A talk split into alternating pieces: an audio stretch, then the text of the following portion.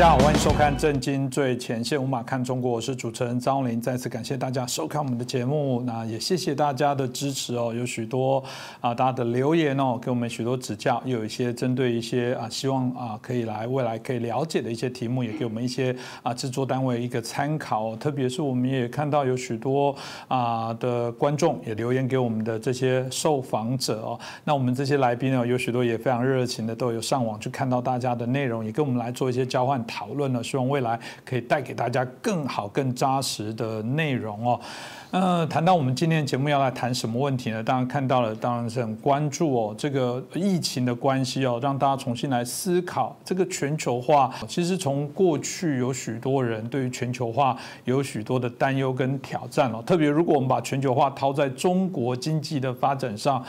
同样的，大家会认为以往认为让他们有经济的甜头，让中国了解经济啊，我们谈到了自由贸易的一些啊重要哦，或者是一些好处哦，会不会啊促成他整个在政治体制的一些改变哦？当这个结果看起来啊并没有如此哦。虽然这样子，我们看到习近平在许多重要的这些经济的论坛哦，不管是达沃斯的论坛、G20 啊等等啊，他都有提到许多啊一些他的期待跟想象，但显然哦，西方。社会对于中国的新的这些对于经济的想要重新加入，想要对啊再重新来扮演这个在世界上经济重要的角色，让我们所有的这些西方的或者其他外围的这些国家都非常的担忧，会不会真的啊让一个我们认为不守道义的这个所谓的世界秩序的流氓哦，常常扮演破坏的角色，一旦他握有更大的经济权利，到底会产生什么样的问题？我想今天可以好好来思考一下。那我们开心继续邀请到的是我们中国经济学者，也是我们旅美的学家，我们陈小龙老师。陈老师你好，你好，主持人好。观众朋友们，大家好。是陈老师，我们就延续我刚刚一开始所提到的这个全球化的问题，当然大家来做一些解释哦。那当然，我们看到这个啊，美国啊，持续到目前来讲啊，对于经济的部分还是不松口。对于这个我们谈到的美中的谈判的部分，美方似乎也还不那么那样的着急哦。大家就谈到下一步到底会怎么走。那有人我谈到这个，从这个我们现在中美冷战啊，有点像川普啊本来所说的，他认为没有时间表。那大家有人。认为这个是全球化一点零的结束，接下来有可能会有所谓的二点零版哦。到底这个是什么样的一个变化？老师是否可以请您麻烦帮我们啊分析一下？呃，刚才主持人讲到这个中美冷战没有时间表，这个话其实是相当准确的。呃，可能很多观众朋友们不太理解它什么意思，意思就是说中美冷战只要开了头，不会终结。一直到有一方输掉，当然了，最可能输掉的不是美国，而是中共。嗯，那么我们都知道，上一次美苏冷战输掉的是苏联，那么苏联是解体了。那么回过头来讲，中美之间这个经济关系，过去四十年一直被称为是所谓经济合作。那么上个世纪八十年代，中共在中美经济方面呢是有限的获利的。那么逐渐就演变成到现在是美国单方面受损这样一种局面，然后最后是为美国培育出了一个新冷战的对手，让美国面临中共越来越大的军事和军事威胁和国家安全威胁。那么中美冷战爆发前，中美经济关系的概况大概是这样：就中共利用经济全球化，持续的全面在掏空美国。那么首先。中共通过每年对美国数千亿美元的贸易逆差，积累了巨量的外汇储备。那么这些外汇储备又为中共扩军备战、扩大在美国的谍报活动、收买各种国际组织、收买亚洲和非洲的一些国家，来对付美国，创造了经济条件。那么其次，到去年七月底，在华尔街上市的中国的公司，市值已经达到一万九千亿美元。总计是两百四十五家公司，那么这些公司的财务状况对美国投资者完全不透明。中共宣称说这是他的企业的金融状况是，这个经营状况是国家机密，那不许美国人知道，但是又要美国人买他们的股票，这相当于是在用欺诈手段掏空美国民众的金融资产。那么再次就是中共在美国的经济间谍活动，大量盗窃美国企业的技术机密和专利。每年给美国造成的经济损失相当于五千亿美元，这属于掏空美国的知识产权的财富。因为知识产权一半一旦被偷走，就相当于一个人家里面的财财宝被偷掉了，偷走了就回不来，而且可以被对方所用。那么这三方面就是过去中共二十多年来经济上发迹的主要的管道。那么经济全球化一点零版展示出来呢，就是一个集权的超大经济体操纵经济全球化的一个可能后果。一个劳动力占全球六分之一的超大经济体，它要是加入了经济全球化，而这个超大经济体又可以通过吸引各国的投资和技术，形成完整的产业链。然后用廉价产品去击垮发达国家的制造企业，占领全球市场，最后形成全球经济对这个国家的经济依赖。那么，如果是从国际贸易的角度看，这种局面是难以为继的，因为它将造成很多国家的制造业萎缩和严重的贸易逆差，最终造成国际支付困难。那么，管控这个超大经济体的又是一个红色集权政权。这样的政府有意识形态上的战略目标，那就是所谓他们讲的社会主义最终战胜资本主义。那么在执行层面，就是这个支配超大经济体的集权政府，它有一个全球战略目标，瞄准的就是世界上最主要、最强大的美国，它力图全方位的来削弱美国、打击美国。那么削弱、打击美国的重要手段之一，就是利用集权政府掌握的这个超大经济体的国内市场和它在经济全球化当中积累起来的这个制造业产能，来要挟美国。那 Trump 启动这个中美经贸谈判，它的初衷呢，是想要让中共减少美国经济上吃亏的这些做法。那么现在呢，最后的结局是中美谈不下去，中共拒绝谈判，然后中美冷战就展开了。所以现在，大前两年比较受关注的中美经贸谈判，现在已经不重要了。现在已经变在中美经济关系已经变成了经济对抗。那么经济对抗呢，对美国而言，它的目标就是要逐步减少中共可能从美国谋取经济上好处的各种通道。如果继续让中共在经济上捞美国的好处，就会为中共扩军备战提供经济支持，加重美国国防研发的负担。那么冷战当中。削弱对手的主要手段之一就是经济对抗，这就为什么我说，中美冷战当中第一位是军事对抗，第二位就是经济对抗。你经济上要不削弱对方，你就等于在削弱自己。就是冷战状态下呢，以美中两国为重心的原来这个经济全球化一点零版啊，它是必然会逐步转轨，转轨到一种部分摆脱世界工厂的经济全球化二点零版。那美中之间也不可能再继续维持让美国单方面受损的那种所谓合作关系了，所以今后双方的这个经济关系啊，只能是，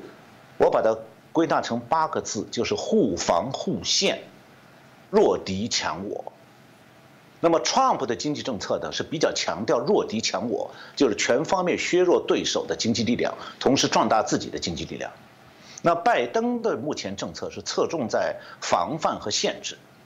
而不再突出呢拜登的那个弱敌强我的理念。呃，川普总呃，川普总统呢提高中国对美国的出口商品的关税，来缩小贸易逆差，这就必然导致世界工厂当中啊大批面向美国的出口企业要撤离中国。另外呢，就是 Trump 还想对美国在在美国上市的中国公司取消财务审计豁免权，这样就是部分中国上市公司只能退市，或者它的价股价就跌破发行价，也就不会有人买它了。这样的话就可以放慢中共在金融上掏空美国金融财富的速度。最后呢，中共对中呃美国对中共间谍的打击在逐步强化。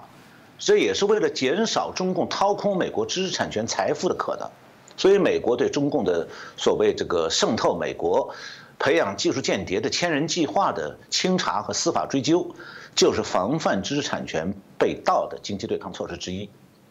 那正像这个主持人讲到的，呃，拜登当局目前呢是没有改变 Trump 对中国经济反制的主要政策，现在呢，美国的关税照样对中共实行。然后对中共盗窃技术的防范依然继续。那么最新的动向就是，美国的外国投资委员会已经在继续加强审查中国对美国科技初创企业的投资，就是风险投资，也要管控，而且可能会做出一些处罚。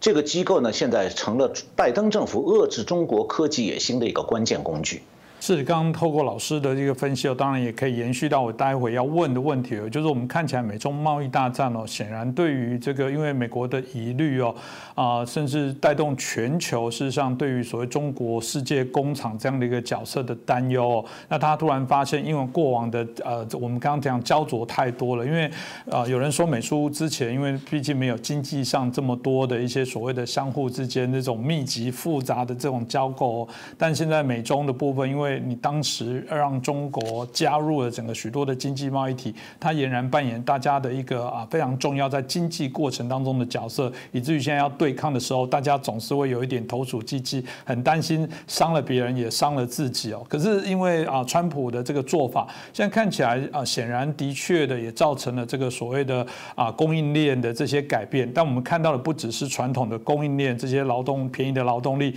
看起来连高科技的产业都开始有一点撤出哦。所以这部分来讲，也请教一下老师哦。就显然这种我们看到这种美国报复性的这种关税呃关税的这种啊手段啊，对于所谓的中国的供应链，显然产生了某些的一些影响。但回过头来讲，是不是也可以证明说，呃，整个全球化事实上未来跟中国的部分都会呃开始做一个比较快速的啊做一些切割，做一些改变？老师怎么看这个趋势呢？呃，确实已经切割了。那么，一一方面就主持人谈到的这个 Trump 的对中国的关税政策引起这个切割，另一方面就是过去一年来，全球供应链曾经一度因为世界工厂的疫情而中断，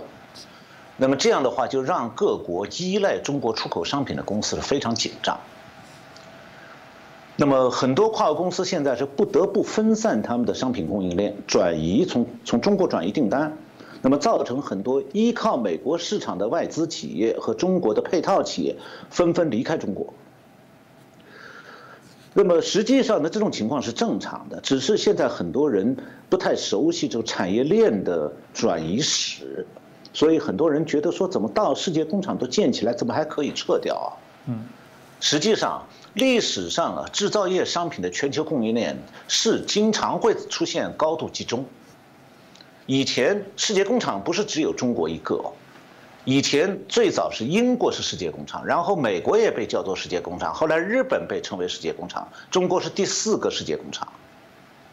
那么这种全球供应链的集中式的这种发展，背后呢是它的脆弱性，因为这种集中式的供应链，它主要考虑是生产效率上获益，它比较少考虑的意外风险和供应链的安全问题。那么，仅仅是从生产效益方面呢，其实已经出现很多问题了。呃，首先我来谈一下这个，就是这种经济全球化一点零版它的做法，就是二十世纪九十年代以来，这个，它通过整个全球的这种分散的到不同国家，然后把供应链集中在。中国这世界工厂，那么就降低贸易成本，提高运输效率，还有整个国际环境又比较安全，所以跨国公司的很多产品的制造，它的生产的各个环节，比方讲研发设计啊、零部件生产啊、组装营销营销啊，都在全球化布局。那么这种高度分工、全球密切联系的模式，曾经获得很好的效果，推动全球经济成长，中国也受益于此。因此成为新的新世界工厂了。那么在疫情爆发之前，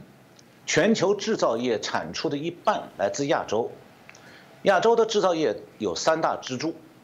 最大的是中国，四万一千亿美元一年，占亚洲百分之五十八，将近百分之六十。那么日本是一万亿美元，占百分之十五。韩国是五千亿美元，百分之六。台湾的比例再低一点。但是呢？这种高度集中的全球制造业供应模式有潜巨大的这个潜在风险，就是一旦世界工厂的工所在国生产中断，就可能造成全球制造业停摆。那么现在全球供应链上下游的分工合作呢？由于在经济全球化一点零版的状态下是非常紧密的，各个国家供应链的上下游分工合作是很紧密的。那一旦发生全球性风险，这个供应链的巨大风险就马上凸显出来，会产生全球产业链的共振，就是说，原有的分区域协同、分国家协同生产的优势，一瞬间就化为乌有了。而且呢，国家与国家之间这个物流的半径，又把这个过大的话，它又把产业供应链分离的支离破碎。因为其中几个关键，比方中国，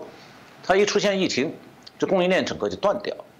那么就给产业带来灾难性的后果。所以前年是美中经贸谈判冲击世界工厂的命运。美国的关税呢，是给世界工厂每年向美国出口几千亿美元的商品亮起红灯。那么让一部分订单和供应链转移。那么一旦美国的进口货流部分的告别中国，经济全球化一点零版形成的中国这个世界工厂就可能不得不告别鼎盛时代了。我举一个具体例子，就以美国的市场上的服装和床上用品为例啊。十多年前，你在百货商店或者服装店里，你到处看到的都是中国产品。你顾客要想找一件不是中国制造的、不是 Made in China 的产品啊，衣服或者床上用品都很难的。但是近年来，由于中国的服装和床孔、床上用品加工企业的各种成本不断上升，美国公司如果还从中国进口床上用品或服装呢，利润会越来越少，所以他们就逐渐把订单转移了，转移到东南亚。和西亚国家设的工厂，所以现在美国的市场上的服装、床上用品，逐渐变成了印度、斯里兰卡、印度尼西亚、孟加拉、越南、马来西亚、柬埔寨等等国家，价格呢稍微比中国贵一点，式样呢，呃稍微有点变化，但是美国消费者是不太在意这一点的。那么早在中美贸易战发生之前，这个行业的供应链就已经开始转移了，其中不少就是台商公司。那么在中美贸易战爆发以后呢，这个转移大体上。就这个行业的转移就大体上完成了。那么去年中国的疫情爆发以后，中国的生产中断、供应链停摆这个问题，就引燃了各国对目前经济全球化产业链布局模式的风险担忧。那么一开始呢，世界工厂这种供应链停摆现象造成了消费品的全面在发达国家是库存减少，然后从下单到交货的时间延长了。订单交货延迟，供应商对客户呢只能减少供应，那么这种现象以后就从日用消费品延烧到高科技电子产品、汽车工业、重型机械、半导体、医疗设备等等。去年三月初，中国疫情高峰的时候，中国有三万六千种以上的零部件、九千多家工厂、一千五百多家供应商受到冲击，百分之十一的中国供应商面临供应链中断，韩国是百分之十，也是百分之十一。日本是百分之五到十，台湾地区是台湾是百分之六到九，所以全球供应链受到的冲击已经远，就是因为疫情对全球供应链冲击远远超出中国的本身，所以美国的关税红灯是亮在前，一年多以前就亮灯了，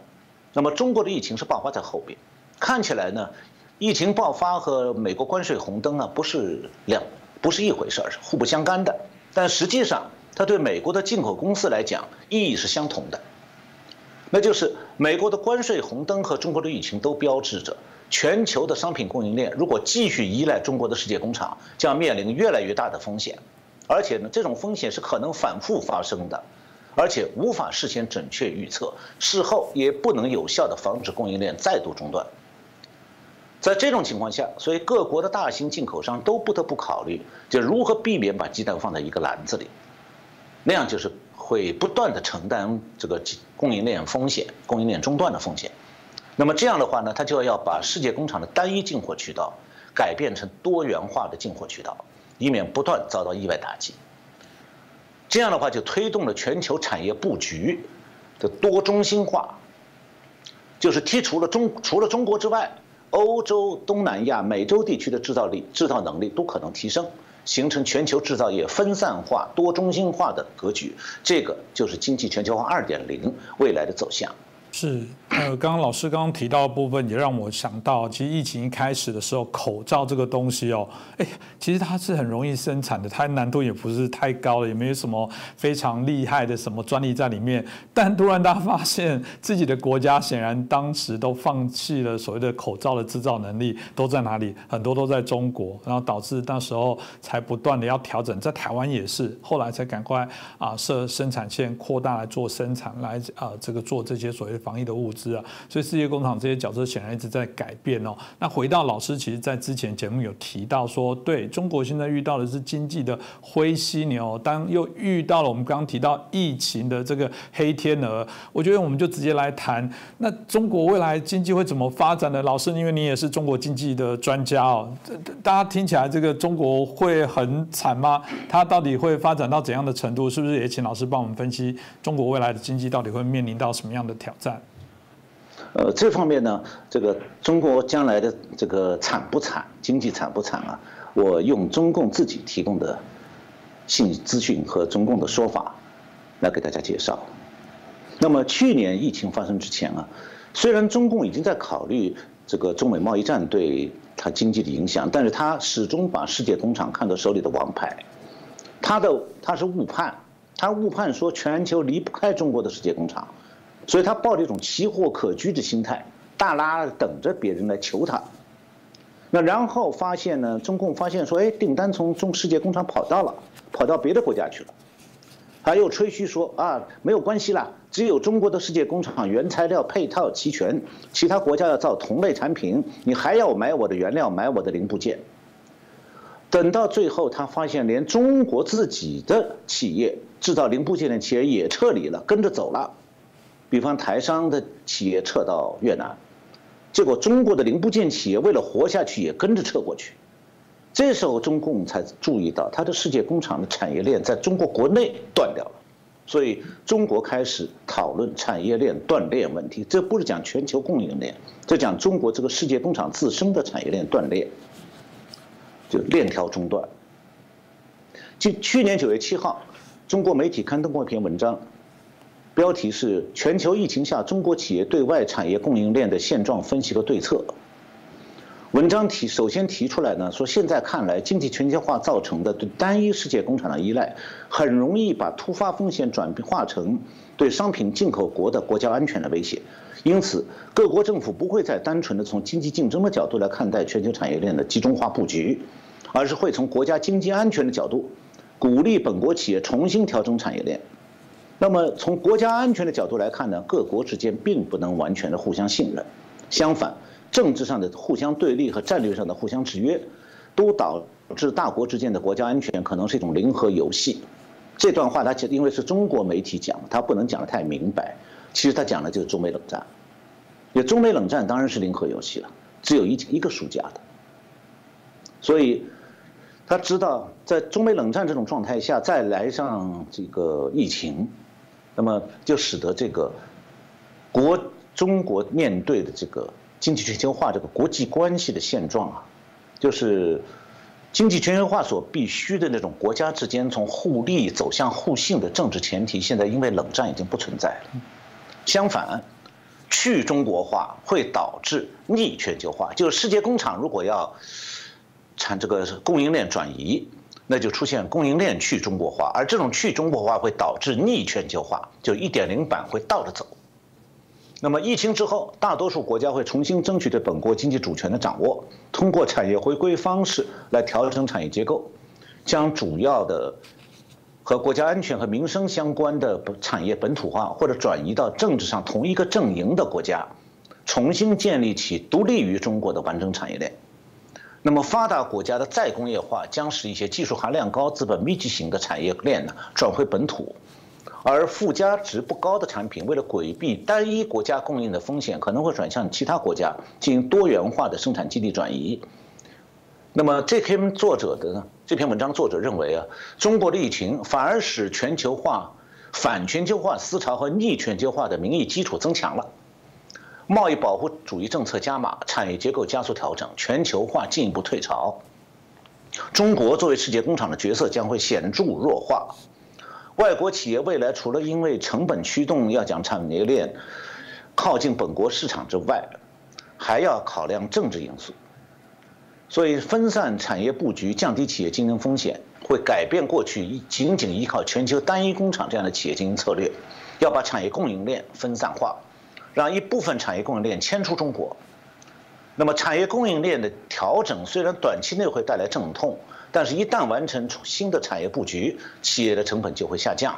那么，由于对风险的恐惧，已经撤走的产业链上的各个环节将很难再回流中国了。那么，中共呢，实际上面临的不只是世界工厂供应链转移的问题，它还进一步遇到了中国国内产业链的中断问题。去年年底，中共的中央经济工作会议提出了今年二零二一年的经济发展方针。中共是这样说的：产业链供应链安全稳定是构建新发展格局的基础。这不是为全球着想，这是为他自己着想。他说，中共高层说，中共必须，呃，中国必须具有更加坚实和可靠的产业供应能力和对关键核心产业的掌控。然后，中共下面这段话大家听一下就知道意思了。中共说，要补齐各种产业链的短板，尽快尽快解决一批卡脖子的问题，要提升产业链的自主可控能力，而且要准备承受可能的失败，忍受可能长达几年、十几年的投入产出的倒挂。还要顶住国际科技产、国际产品产业巨头的产品冲击和价格打压和诱惑。呃，这几句话呢，我要稍微解释一下，可能大家能明白。所谓解决卡脖子问题，就是它很多产业链的关键零部件没了，原来是外商提供的，从台湾比方出口到大陆去，然后完成这个产业链的整个的在中国的运转，然后出口产品。现在台商搬家了，零部件运到别的国家去了。它整个产业链不能全搬，结果留下来的企业现在没有零部件了，所以这企业等于死掉了。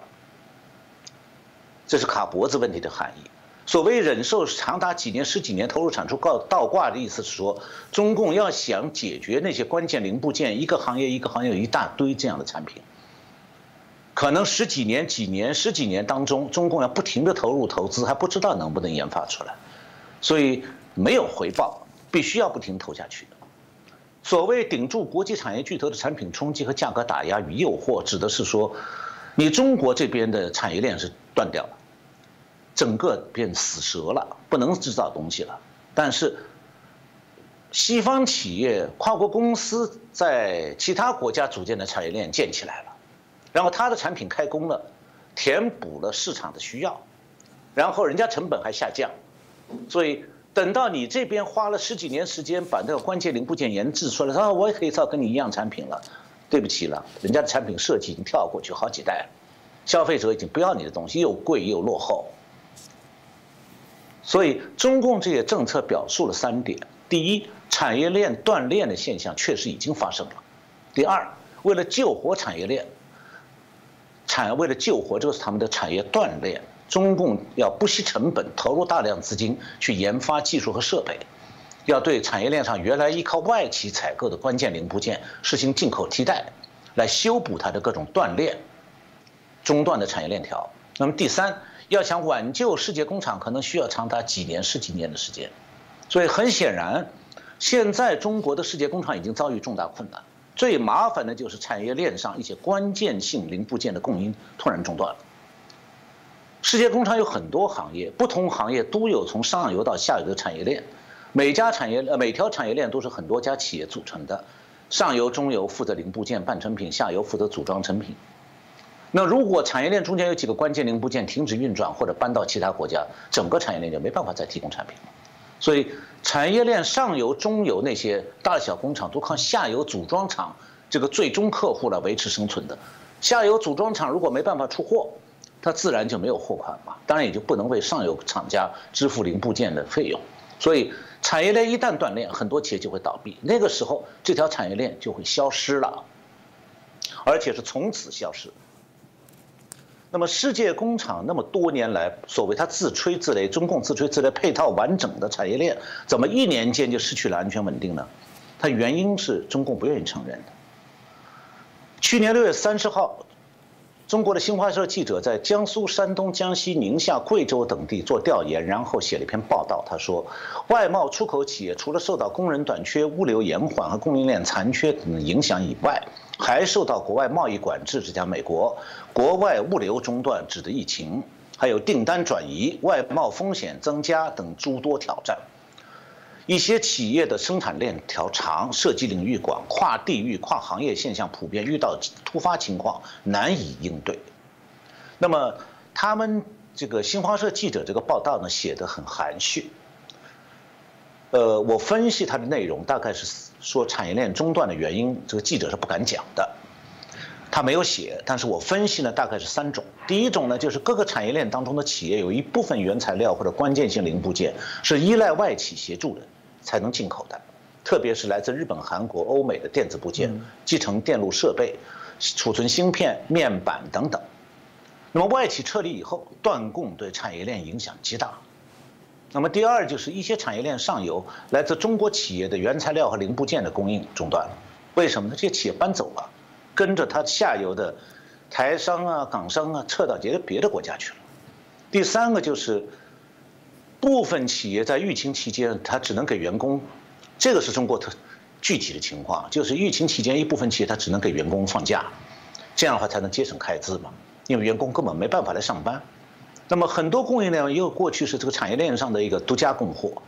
所以下游的组装厂说我要开工了，我这边可以复工了，那中游的工厂说我们这边还不能复工，上面规定不让开工，没办法正常运转，结果下游的生意就被别的工工厂抢走了。那么具体从全球的资讯来看的话，呃，有一个叫做 Trade Shift，一个全球最大的商业协作平台，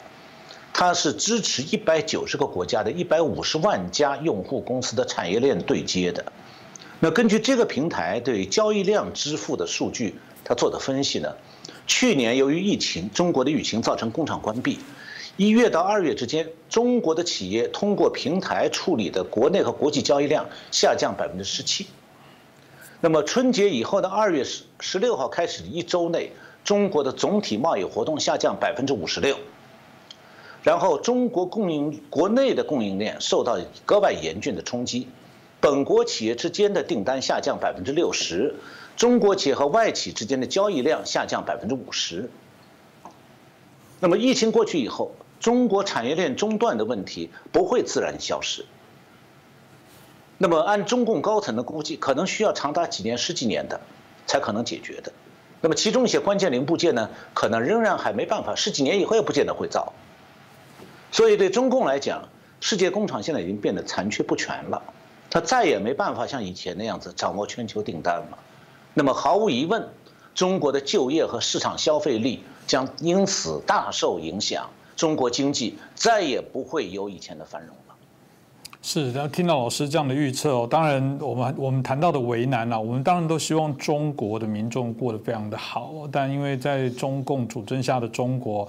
啊，还是借由经济的高度发展，然后刚刚老师也讲直白的，你赚了钱，结果去买武器，然后再去欺负别人，这是一个我们现在重新大家检视中国政策啊，过往认为是一个啊盲点，是一个问题哦，跟想象的结果不一样。当然回到台湾呢，如果赵老师刚刚说的这个中国在全球供应链已经不可逆、不可回头，大家在这个两年的中美贸易大战已经纷纷躲避，然后重新也建构出它新的供应链的习惯，可以不依赖中国。那台湾呢？台湾在这一波这个有关中国供应链的全球供应链的改变，老师有没有给台湾的建议？台湾该怎么做？怎么让这未来对台湾到底是怎么样的一个情景呢？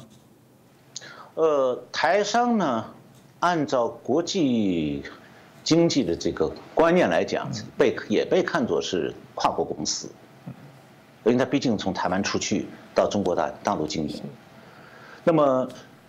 现在美中经济现在是出现了部分的脱钩，我觉得需要注意一个基本的趋势，就是说中美中经济的部分脱钩啊，将会是一个耗时多年的过程，所以整个局面会有一点混沌不明，因为各家跨国公司的行动都会有点犹豫不决，左右摇摆，那么有一些跨国公司呢，它可能还要贪图从中国赚取短期的利润。但是公司的这些想法扭转不了中美冷战的基本方向。中共的核潜艇舰队要想到澳大利亚去威胁美国，这种事情是台商能够阻止得了的吗？所以，在这种情况下，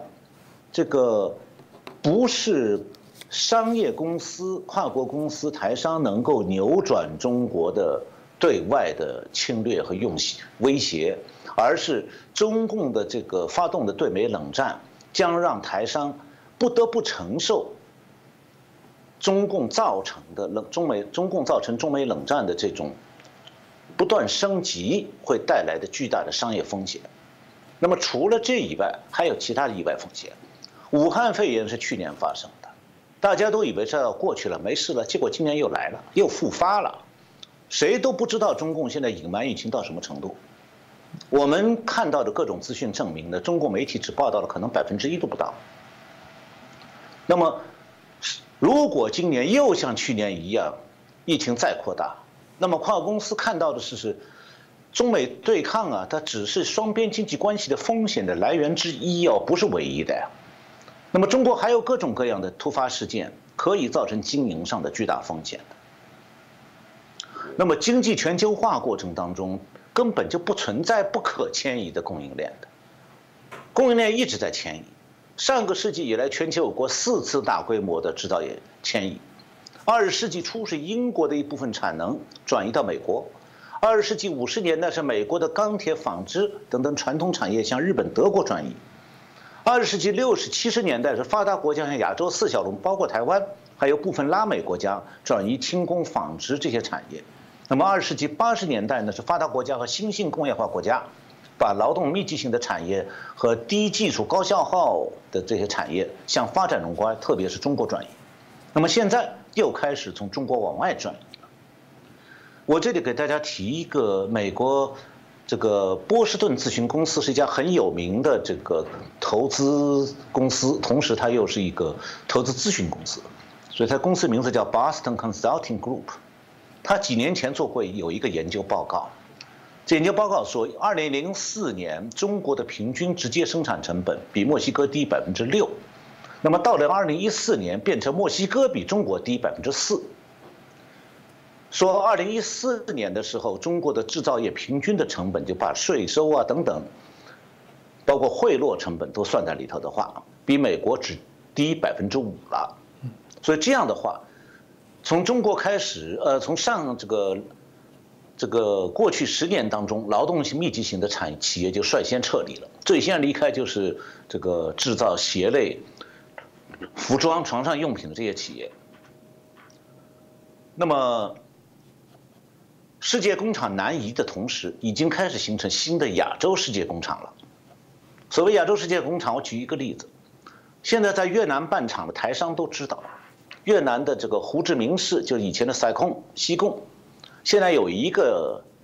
由中国人组成的几十万人的特殊群体，叫中干，就是中国干部。什么人呢？指的是台商和这个为台商配套的中国企业迁到越南以后带过去的几十万中国的企业管理干部。因为他们的饭碗靠台商提供的，所以台商走了，他们只能走，不然他就一辈子失业了。一年以前，我在一年半以前吧，我在台大和林居正教授一起演讲的时候，有台商问，说是不是应该去中国投资啊？当时我就讲，我说要看你的市场在哪里。如果你市场在美国，你就得考虑美中经关系的变化。当时美中冷战还没有开始哦，所以那只是一个很粗略的说法，所以很多人不一定理解什么叫美中关系变化。美国、中国想威胁军事上威胁美国，你说这是什么变化？这是要打仗的变化，所以你市场要是在美国，你把工厂设到中国去，那是美国的敌国，你的市场能靠得住吗？供应链能靠得住吗？还有一个，如果说你的市场不是在美国，在中国，那么你就要考虑中国市场未来会相对收缩。我刚才讲到说，疫情之后，中国产业链断掉，很多工厂死掉，大批工人失业。这样的话，中国的市场怎么可能越来越繁荣？中国人未来的购买力怎么会越来越强呢？只会越来越弱，越来越少。但是那个时候我没有看到，其实全球供应链重重整的这个过程当中，台湾还有更加重要的角色，特别是像台积电这样的龙头产业。那么以前呢，台湾有些消费品制造企业虽然在，比方鞋业制这个制造运动鞋的，我记得是台湾叫玉玉源还是我记不住它的公司的名字哈，它的产品呢在全球市场占有很高的份额。但那个属于终端消费品，所以它在全球产业链当中啊，不不具备举足轻重的地位。那台积电的这个晶圆代工就不一样了，它是各种军用、民用电子产品的上游啊，所以它在全球半导体供应链乃至美国的民用产品、国防产品的供应链上都处于至关重要的位置。今年全球晶圆代工市场是将近三分之二是在台湾，大部分是台积电生产的。我刚看到柏林有一个德国的智库叫新责任基金会，这个德文是 Stiftung Neue Verantwortung。这个他们有一个科技政策专家叫做呃 Klein Hans，他接受了彭博社的采访时，他讲。他说，占据台晶圆代工环节过半市场份额的台湾，已经成为整个半导体产业链上最为致命的潜在单点故障点。所谓单点故障点，指的是说，如果一个体系当中一个点失效，就会让整个体系无法运转，所以它是个极为关键的环节了。那么，现在美国的晶圆加工的企业陆续都推出退出了这个晶圆代工。美国已经形成了对对对台积电产品的依赖，这是对台积电来讲当然是好事，但也是风险。美国现在希望台积电到美国去设厂了，他就是希望保住台积电产品在美国的供应链上的稳定性，而美中正在发生的军事对抗。让台积电没有办法单纯的在在商言商了，就你不能只算算我台积电自己的成本盈利，说我的员工啊不想到美国去工作啊，那里生活不习惯了，没有台湾舒服了，那我们不能不能不去不去也好啊？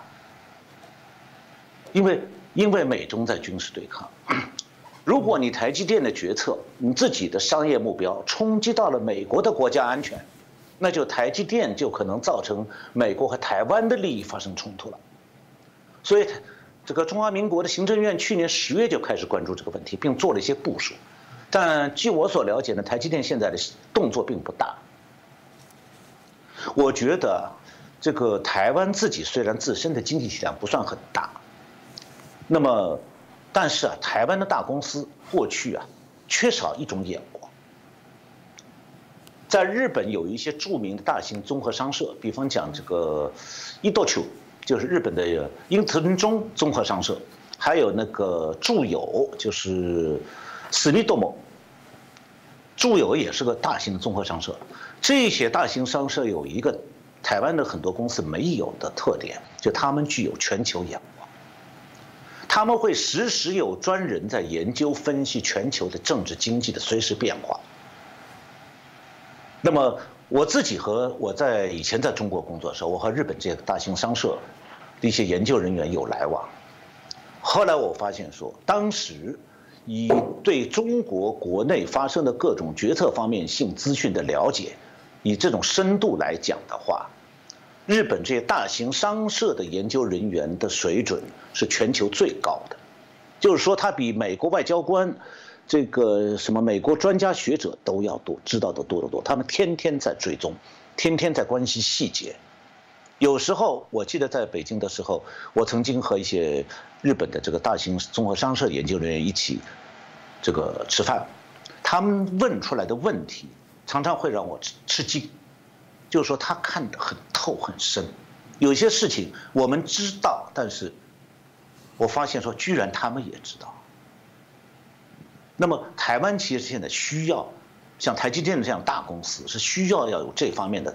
考量了。如果只是埋头提升晶圆加工的技术，而不对中美冷战这样的国际大环境做及时判断啊，它就可能无意当中掉到大国这个竞争而自然形成的那种陷阱当中去。那个时候掉进去以后就进退不易了。那么同样的，不光是台积电需要这样的眼光，台湾民众也要有。就是台湾民众啊，在为台积电的这个国际地位迅速上升而骄傲的时候，同样要有风险意识，就是要理解说，台积电现在不是只为大家的股价服务的，说只要天股价往上升，我就为台积电鼓掌；股价一掉，我就骂他。要知道，台积电现在不能只关心盈利和股价了，他要光想在中国和美国两边赚钱，那是危险的。他还需要在中美冷战当中，为了台湾的国家安全，做好境外产能布局，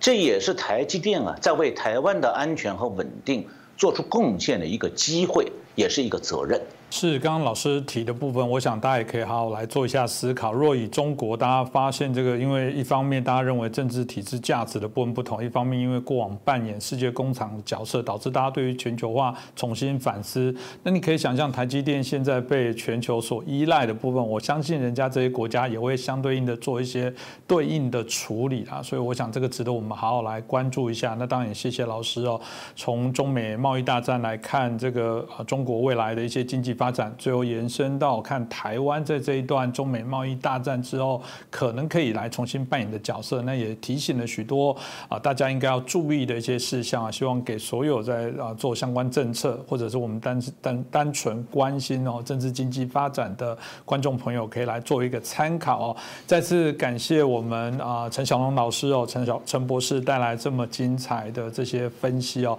我们在下次继续邀请我们陈老师哦来跟跟大家分享。当然也。麻烦大家啊，随时可以来关注我们的节目，帮我们的节目分享给更多的朋友了解，来支持。我们希望啊，我们的订阅的人数尽快的累计哦，因为这样子的订阅人数也等于是大家对于我们的肯定，同时也是啊，可以让我们所有一些跟中国民主化，甚至在中国发展经济的相关的问题哦，可能更多人来做关注，把我们这些啊震惊的情势哦，可以做更好的一些分析。再次感谢我们陈老师。感谢主持人，呃，感谢我们的各位观众朋友们的收看，希望大家继续看我们的节目。是，谢谢老师，也谢谢大家。